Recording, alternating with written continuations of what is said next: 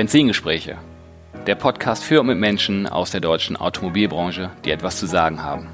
Wir teilen die Liebe zum Automobil in persönlichen Erfolgsstories, die es wert sind, erzählt zu werden. Es geht um verschiedene Blickwinkel und persönliche Ausblicke.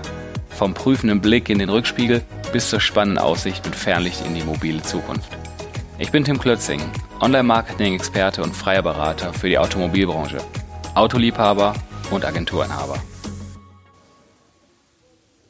Heute bin ich wieder unterwegs und habe einen neuen Partner, einen neuen Gesprächspartner an meiner Seite. Den äh, stelle ich euch gleich vor.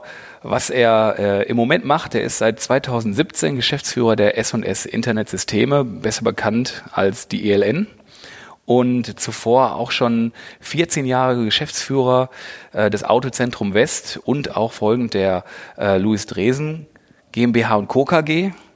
Willkommen, Markus Hamacher. Hallo. Hallo.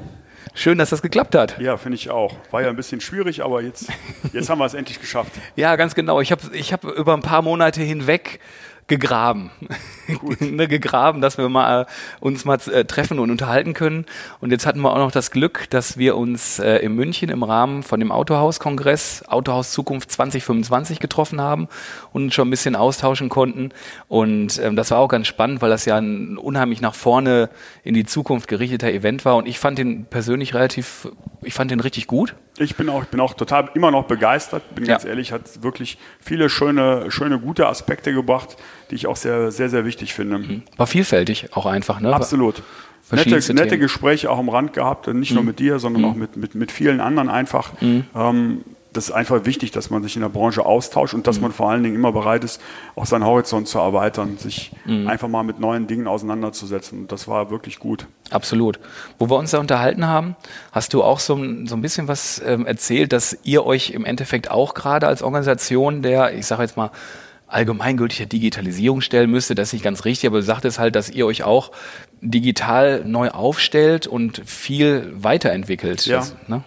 das ist einfach wichtig. Also Digitalisierung ist ja im Moment eine der größten, wenn nicht die größte Herausforderung für die Branche. Und wir als ELN sind ja im Prinzip schon äh, grundsätzlich digital, weil wir sind ja nichts anderes als eine, in letzter Konsequenz eine Internetplattform.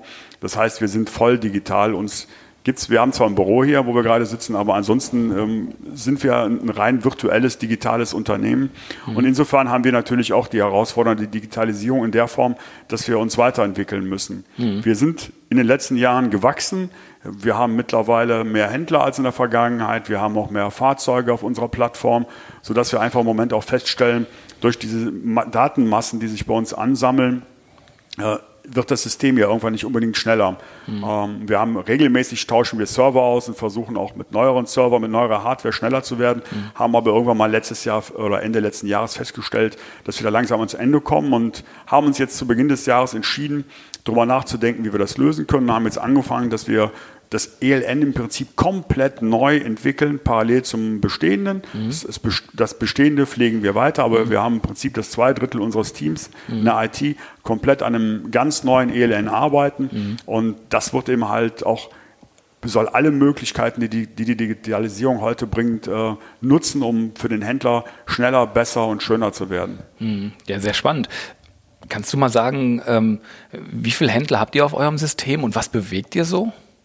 Also wir haben im Moment, äh, was die Fahrzeuge angeht, knapp 41.000 Fahrzeuge, wow. die kalkulierbar sind. Mhm. Ähm, wir haben an Fahrzeugen selber so knapp 60.000. Bei uns ist es aber so, dass wir uns alle Fahrzeuge, die uns unsere über 60 Großhändler, die wir mittlerweile aktuell haben, einsenden, dass wir die prüfen, ob die entsprechend auch äh, unseren Qualitätsstandards erfüllen. Und das heißt, wenn bestimmte Dinge nicht gegeben sind, werden die ausgefiltert und da bleiben im Moment so rund 41.000 übrig. Diese 41.000 Fahrzeuge stellen wir dann im Moment rund 850 wiederverkaufenden Händlern zur Verfügung, die diese Fahrzeuge auf ihre eigene Homepage übernehmen können, um sie dann ihren eigenen Kunden anzubieten. Also kein, kein reines Intranet mit, ich sag mal, verkaufenden Händlern und, und, und, und verkaufenden Händlern, wo, ich sag mal, im Intranet Fahrzeuge gedealt werden, sondern ähm, das sind auch Sachen, die auf die Homepage von den Händlern genau, rausgehen. Das ist ja im Prinzip das, das Geniale an, an, unserem System, dass wir keine reine interne B2B-Plattform sind. Das machen andere ja auch, machen ja zum Beispiel auch alle Auktionshäuser machen das. Nein, bei uns ist das Schöne bei der ganzen Geschichte, wir haben, äh, ich sag mal, knapp 65 Großhändler im Moment, die halt, wie gesagt, knapp 60.000 Fahrzeuge bei uns rein, reinsetzen. Mhm. Davon werden von uns 41.000 für gut befunden.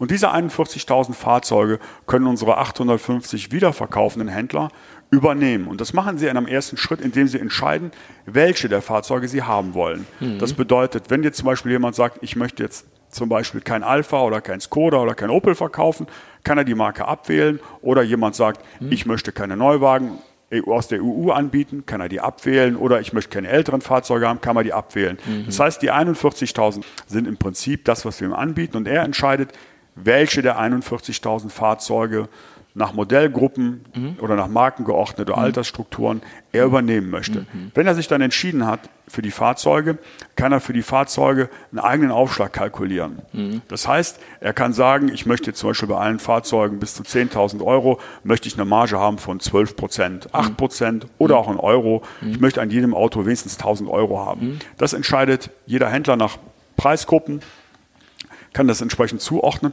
und kann diese Fahrzeuge dann auf seine eigene Homepage übernehmen. Mhm, okay. Wir achten darauf, dass die Fahrzeugbilder, die mitkommen, alle neutralisiert sind. Das heißt, okay, ohne. Weil es nützt nichts, wenn, Riesen, ja. wenn ich auf dem Kennzeichen lesen kann, wo das Auto herkommt, dann ist die Gefahr relativ groß, dass der Kunde mhm. unseres wiederverkaufenden ja. Händlers die Homepage des Großhändlers aufruft und versucht, das Auto dann günstiger zu bekommen. Deswegen werden, gehen wir hin und neutralisieren bei allen Fahrzeugbildern, die wir bekommen, mhm. die nicht neutral sind, die werden von uns neutralisiert. Mhm. Das ist ein irrer Aufwand. Wir haben einen Mitarbeiter, ja.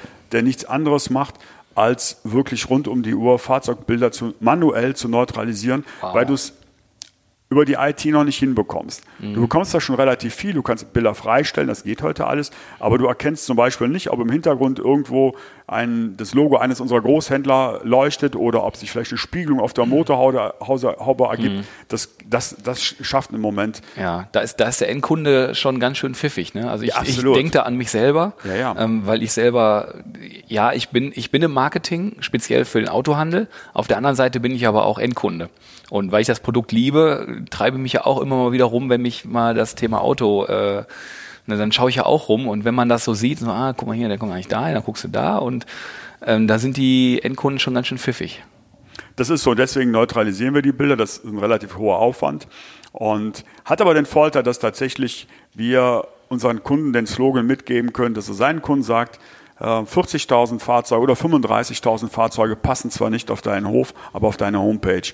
Und das ist eben halt so eine schöne Sache, die einige Vorteile mit sich bringt.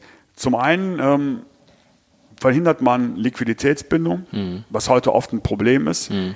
Ich habe auch oft Autohändler mittlerweile mit Platzproblemen. Das verhindere ich auch und ich gehe natürlich kein Risiko ein. Mhm. Das heißt, ich kann jetzt zum Beispiel in Zeiten der immer wieder aufflammenden Dieseldiskussion, muss ich jetzt nicht ins Obligo gehen und sagen, ich stelle mir jetzt mal 20 Diesel auf den Hof. Nein, brauche ich gar nicht. Ich habe sie im Netz. Mhm. Die Herausforderung, die dafür neu auf neu ist, ist, ich muss es halt einfach lernen, Fahrzeuge zu verkaufen, äh, die ich nur virtuell zeigen kann. Mhm. Aber das geht wirklich gut und ich sag mal, jeder Händler, der Bestellfahrzeuge im Neuwagenbereich abwickelt, mhm. weiß, dass man mit einigen Hilfsmitteln schon die Kunden äh, dazu bekommt, ähm, dass die da auch da sich ein Fahrzeug entsprechend auch vorstellen können. Ist ja eigentlich historisch in, in dem Bereich dieses Verkaufen eines äh, physisch nicht vorhandenen Fahrzeugs auf dem eigenen Hof ähm, war in der Vergangenheit immer ein Thema, was, was diskutiert wurde. Ah, das funktioniert nicht so gut, die wollen es sehen, die wollen es anfassen. Und auf der anderen Seite, was ja jetzt gerade passiert, dass man merkt, immer mehr Fahrzeuge werden online gekauft. Da hat, da hat der Käufer ja auch keinen physischen Kontaktpunkt mit dem Produkt. Ja. Und das wird dann so, ja, das machen die jetzt. Auf der einen Seite ist das so, ja, das ändert sich gerade, das machen die jetzt. Und auf der anderen Seite tut sich der Handel schwer, ähm, Fahrzeuge zu verkaufen, die nicht auf dem eigenen Hof stehen. Aber das Problem, das Problem, was wir immer feststellen, hat der Handel und nicht der Kunde. Ja. Das ist also richtig. Wirklich, wir hatten, als ich hier angefangen habe, war das auch immer ein Riesenthema, dass immer gesagt worden ist, ja, die Fahrzeuge sind zu teuer. Unsere Händler sagen immer, unsere Fahrzeuge sind zu teuer. Aber das, das sagt ein Händler immer, weil er würde immer gerne sagen, preiswerter ja. einkaufen. Ja, natürlich. Und Wir sagen eigentlich heute unseren Händlern auch, wenn doch dein Kunde sagt, ich möchte das Auto haben zu dem Preis, den du kalkuliert hast, warum ist denn der dann zu teuer? Natürlich hättest du lieber eine, eine, größere Marge, aber wenn du deine Marge eingestellt hast und du hast 1200 Euro Marge in einem Auto, ist doch alles gut. Mhm. Wenn, wenn, der Kunde das, das den Preis akzeptiert, passt alles.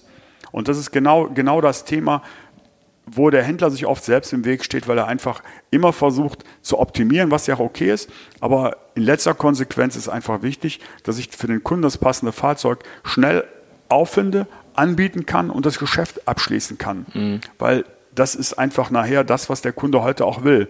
Der möchte mhm. einfach auch schnell sein, mhm. seinen Deal abschließen. Mhm. Es ist ja heute so, der Kunde informiert sich im Vorfeld sehr intensiv. Und dann gibt er noch, da gibt es ja jetzt auch ähm, die neuesten Zahlen, so ein bis zwei Händler noch eine Chance, wo er hingeht.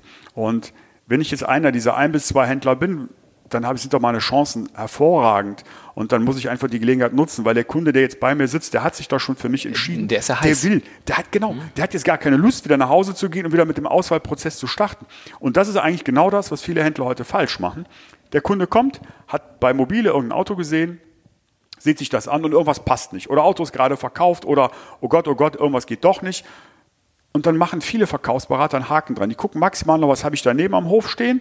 Und wenn das nichts Passendes ist, verabschiede ich mich vom Kunden. Thema ist durch.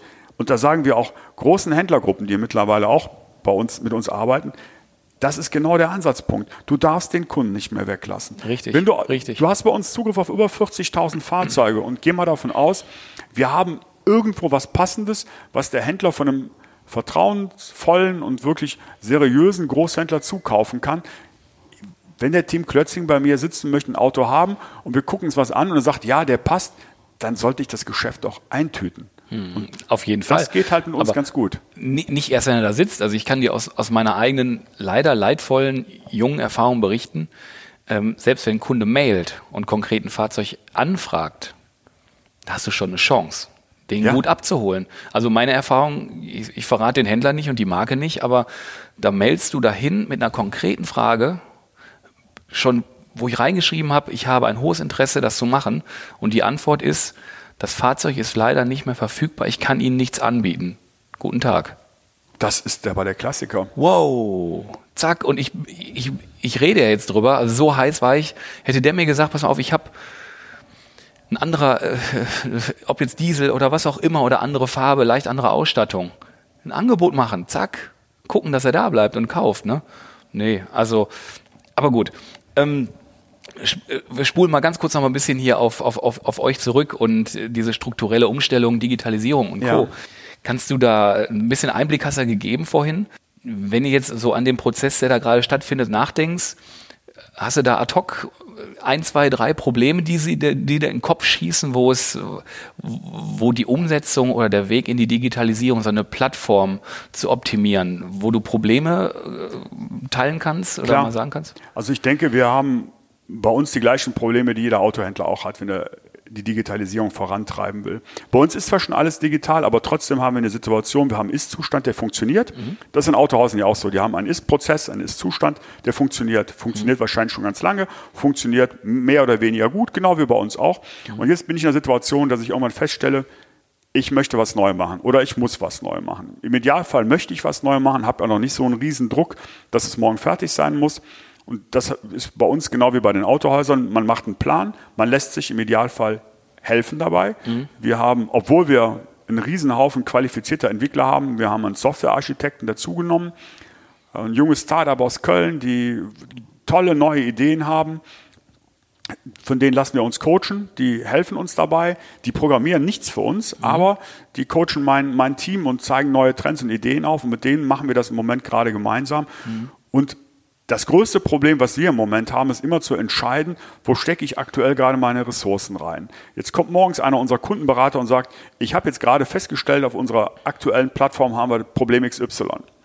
Das muss jetzt unbedingt gelöst werden. Und auf der anderen Seite will ich das neue System auch fertig kriegen. Das heißt, man muss immer wieder entscheiden, wie viel stecke ich noch mhm. Energie rein an den laufenden Prozess, den ich ja für mein Geschäft brauche. Ich kann ja meine aktuellen den du garantierst Kunden, ja auch irgendwo. Ne? Ich kann genauso wenig wie der Autohändler seinen Servicekunde nach Hause schicken kann, weil er gerade seine Werkstatt umbaut. Genauso wenig kann ich hingehen und mein System runterfahren, mhm. äh, weil ich jetzt mal drei Tage nichts machen will. Meine mhm. Kunden erwarten von mir, dass ich ihnen einen ein, äh, ein Produkt anbiete und das rund um die Uhr. Und das müssen wir auch machen. Das heißt, die Herausforderung ist immer zu schauen, wie komme ich trotzdem nach vorne, wie halte ich das alte Produkt am Laufen. Und da kann ich immer noch aus der Erfahrung raus sagen, man muss sich auf neue Prozesse einstellen. Man sollte sich wirklich professionelle Hilfe holen, wie wir es auch gemacht haben. Und man darf keine Angst haben, neue Wege zu gehen. Wir haben mhm. bei uns, wir sind auf Scrum gewechselt. Ich weiß nicht, wem es was sagt. Das ist so eine mhm. Methode des agilen Arbeitens oder agilen auch in erster Linie auch Programmierens. Kann man aber allgemein machen. Wir haben dieses Scrum für uns so angepasst, dass es auf unser Unternehmen passt.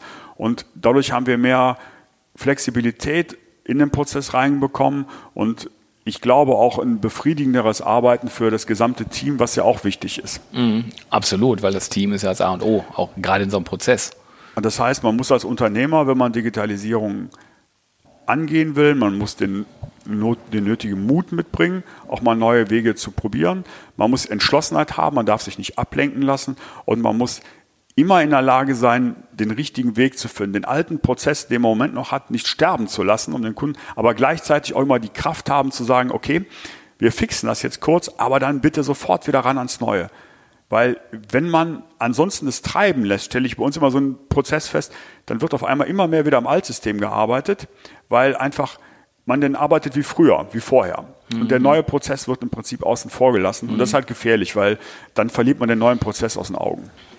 Ja, das parallel laufen zu lassen, ist, ist da echt eine Herausforderung. Ne? Aber geht ja im Autohaus auch nicht anders. Wenn ich jetzt zum Beispiel sage, ich digitalisiere jetzt bestimmte Abläufe in meinem Autohaus, gerade im After Sales, wo es oft sehr komplex ist, ähm, muss ich ja in der Zeit trotzdem noch dem Kunden den Service bieten, mhm. den er gewohnt ist und auf den er auch äh, mit Sicherheit einen Anspruch hat. Mhm. Okay. Ich komme mal zurück zu, zu dem Rahmen. Und zwar gucken wir mal einmal einen Rückspiegel. Ja und machen nachher das Fernlicht an, wo wir ein bisschen in die Zukunft schauen. Bei dem Rückspiegel beleuchte ich nochmal so ein bisschen dich. Du bist ein 67er Baujahr. Ja. Du bist äh, verheiratet, hast zwei Kids.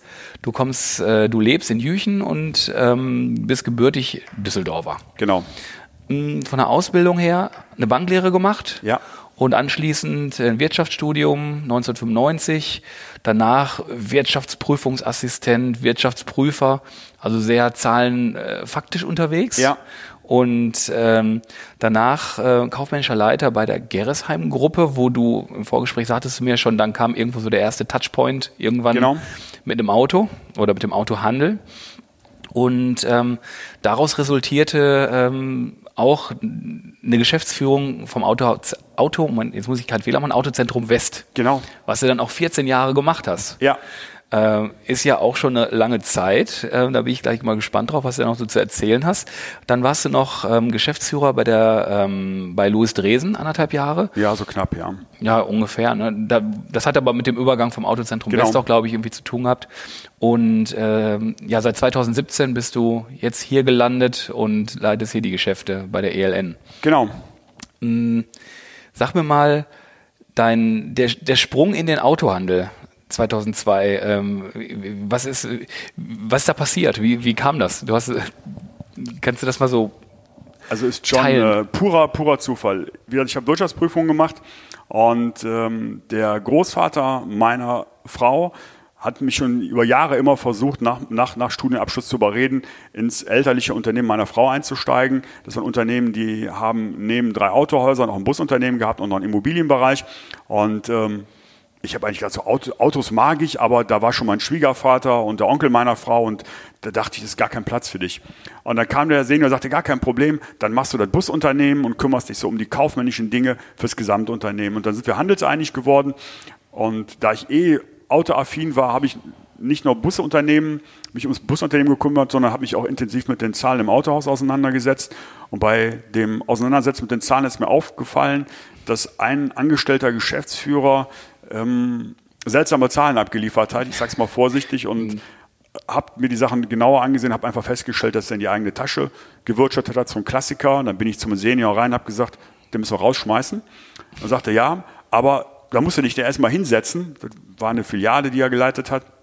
Und da müssen wir gucken, was wir machen. Mhm. Und dann habe ich mich eigentlich übersangsweise mal in einen kleinen Filialbetrieb da reingesetzt und habe mich in den Autohandel, muss man sagen, verliebt ich habe da erst gesessen und mal geguckt, was die da so treiben. Da kam der Wirtschaftsprüfer ins Autohaus. Ja, genau. Und ich hatte da zwei Verkäufer Und gut, wir hatten ganz gut zu tun so und ich habe dann angefangen, die Kunden zu bedienen, wenn die beiden ausgelastet waren.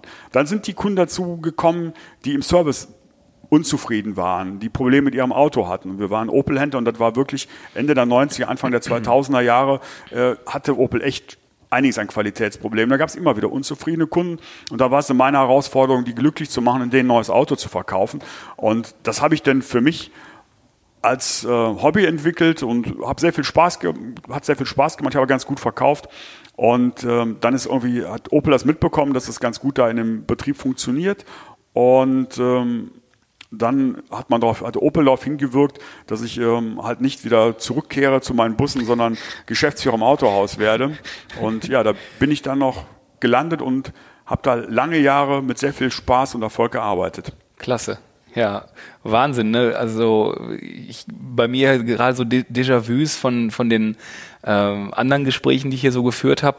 Bei jedem ist es fast immer irgendwie anders, wie er so dann in die Branche reingerutscht ist. Ne? Da, letztmalig der äh, Marcel Schulz von der BDK, der sagte, der ist, der ist quasi hinterm Tresen äh, quasi geboren und, und als Baby aufgewachsen. Ne? Die sind nur kurz zwischendurch ins Krankenhaus gefahren und da wurde entbunden und die Eltern hatten halt ein Autohaus und dann ging es da weiter und er hat seine, seine kleinste Kindheit auch im Autohaus ver, verbracht. Ne? So unterschiedlich ist das und äh, immer wieder voll spannend. Ähm, die, diese Zeit im Autohandel, hast du ja jetzt gerade schon gesagt, das war ja, du kamst aus der Wirtschaftsprüfung und hast dann so ein bisschen ein Hobby mit Autos verkaufen, das hast du gerade so ein bisschen ja. so genannt. Ähm, also von daher, die Zeit hat dir scheinbar äh, schon Spaß gemacht, ne? Ja, ich habe immer Autos gemocht, mag ich auch bis heute. Ich bin so, wie wir gesagt haben, so schön so ein klassischer Car-Guy. Ich habe auch im Bereich Wirtschaftsprüfung, muss man fairerweise sagen, einen Schwerpunkt im Bereich Automotive gehabt. Das heißt, ich habe ähm, ähm, eine Captive betreut, ich habe einen großen Zulieferer betreut und ein, eine sehr große Handelsgruppe aus dem Ruhrgebiet betreut. Das heißt, ich habe eigentlich auch äh, schwerpunktmäßig immer auch im Bereich der Wirtschaftsprüfung, auch vorher schon im Bereich Steuerberatung, habe ich äh, immer Autohandel, Automobilhersteller und auch ähm, eine Automobilleasing intensiv betreut. Das heißt, ich hatte immer schon Kontakt zur Branche und habe das eigentlich auch genossen, mhm. weil ich das Produkt einfach klasse finde. Mhm. Ja, Wahnsinn. Also Schön, schön. Dann bist du ähm, ja bei der ELN gelandet als Geschäftsführer. Ja, auch ähm, totaler Zufall. Auch totaler Zufall, komm. Das muss ich jetzt wissen. Das, ist auch, das sind so Geschichten, die das Leben schreibt. Genau wie die Tatsache, dass ich Autohändler geworden bin, hatte ich irgendwann mal wir haben, ich, ich habe ja meine Anteile verkauft, unter anderem auch an, an Dresden, bin bei Dresden gewesen und ähm, dann überbewertet man das so und ich stellte einfach für mich einfach fest, ähm, dass ich so als angestellter Geschäftsführer, das ist nicht meine Welt. Bin ich ganz ehrlich, ich mag die Leute da, mag ich auch heute noch, ähm, war ist auch ein tolles Unternehmen mit Sicherheit, aber ich passte da nicht so ganz rein und dann war genau, ziemlich genau, glaube ich jetzt 2016, drei Jahre her, ziemlich genau drei Jahre, dass ich mir überlegt habe, hm, okay, du hast jetzt die Integration ganz gut hinbekommen in die Dresden-Gruppe deines Betriebes, den du verkauft hast. Was könntest du denn machen? Und dann ist mir bewusst geworden, dass es auf Xing Stellenanzeigen gibt. Hatte ich vorher gar nicht so wahrgenommen. Ich hatte immer nur höchstens mal äh, selber Personaler gesucht, aber selber auf die Idee gekommen, da mal eine Anzeige zu schalten, bin ich nie. Mhm. Und dann habe ich mir die Stellenanzeigen an irgendeinem Sonntagnachmittag, werde ich nie vergessen, auf Xing angesehen, durch Zufall.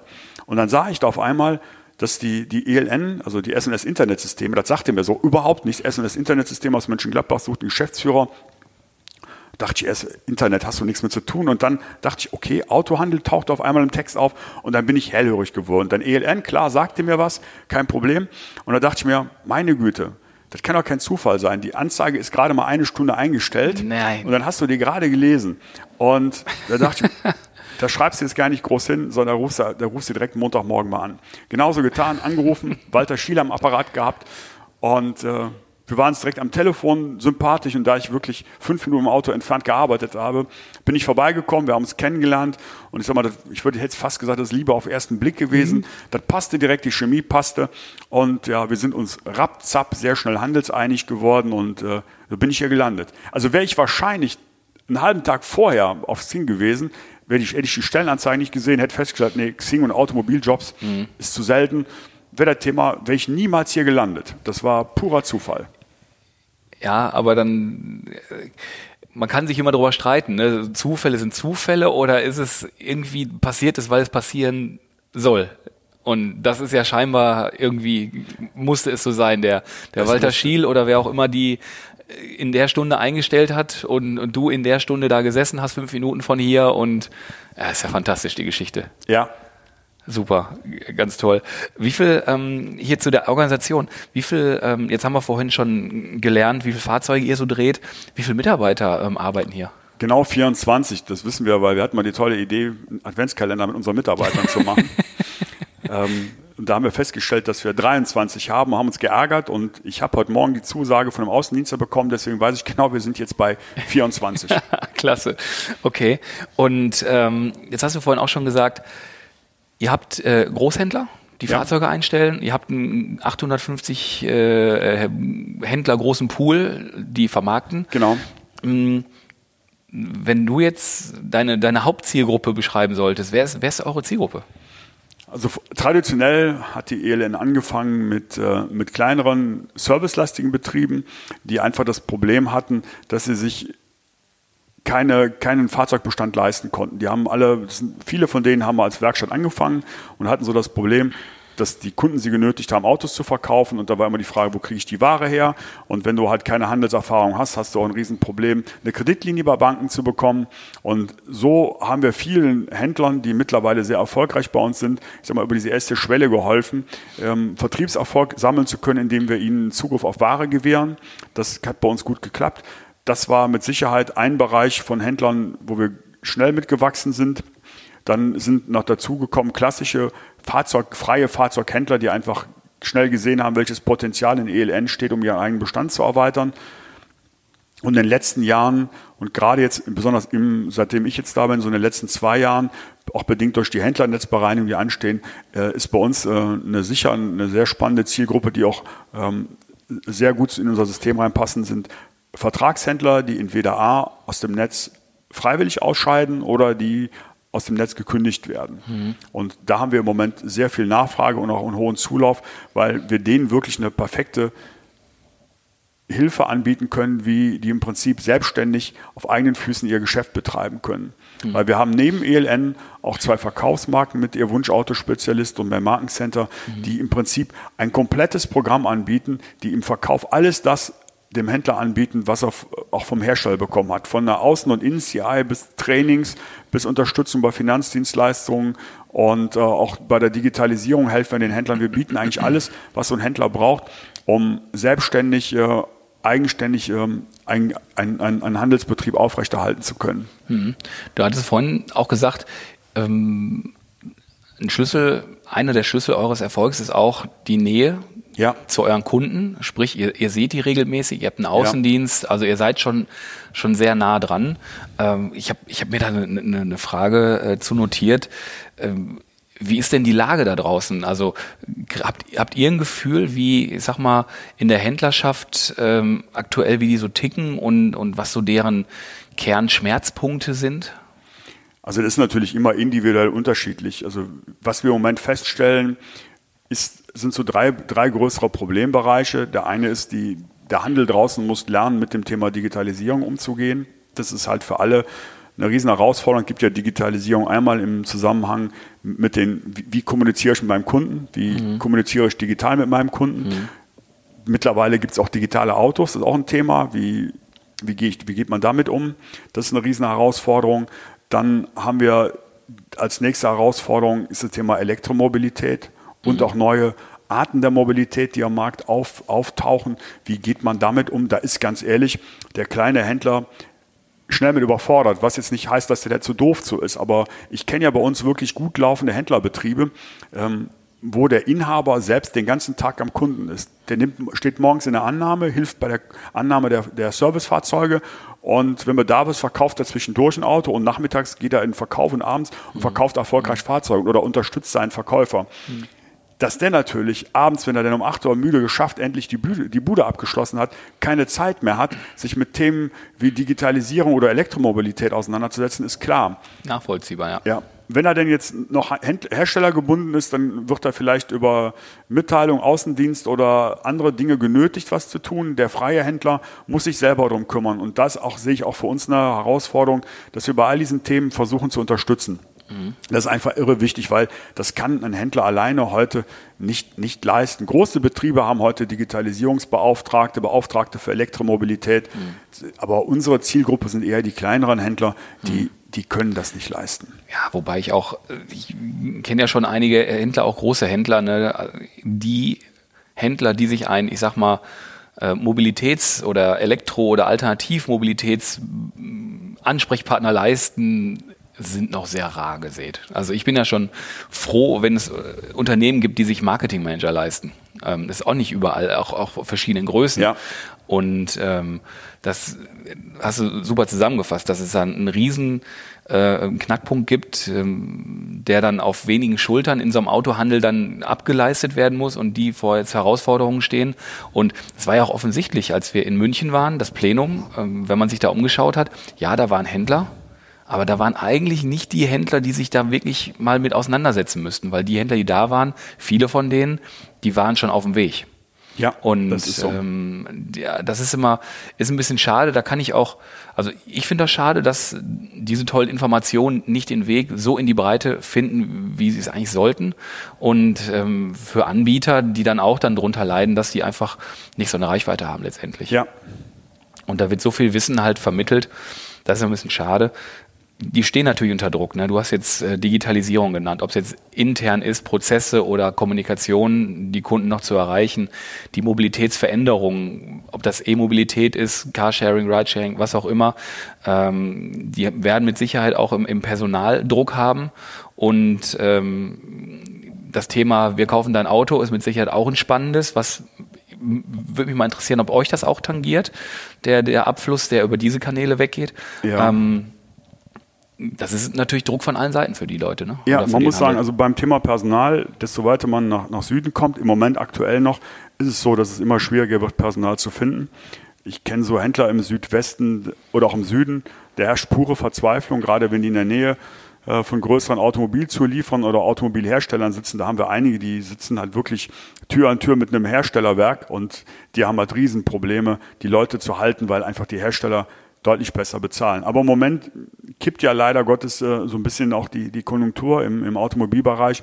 Das heißt, da werden Leute freigesetzt und der Druck ist nicht mehr so groß. So habe ich die Hoffnung, dass vielleicht der ein oder andere, der mal im Autohaus gelernt hat und jetzt bei, bei Audi, BMW oder sonst wo schafft, dass er vielleicht irgendwann jetzt wieder den Weg zurück ins Autohaus findet. Mhm.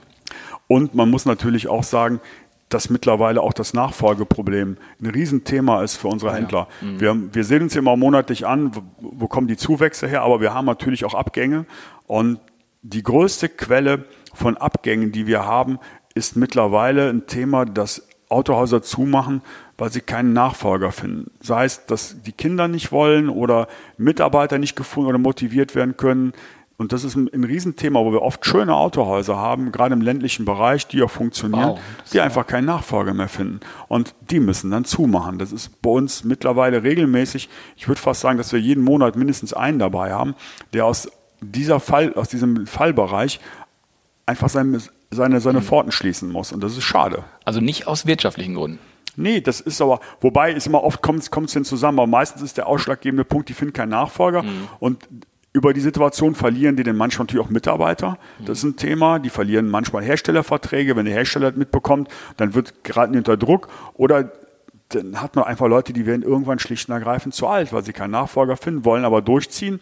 Und wenn du dann irgendwann mal wirklich auch körperlich aufgebraucht bist, dann wird es irgendwann auch schwierig, die Moral zu haben, um weiterzumachen. Und das führt oft dazu, dass Autohäuser heute endgültig schließen, weil sie keine Perspektive mehr sehen. Mhm. Vielleicht auch wirklich keine mehr haben dann. Mhm, okay. Danke fürs Zuhören bis hierhin. Weiter mit der Story geht's im zweiten Teil.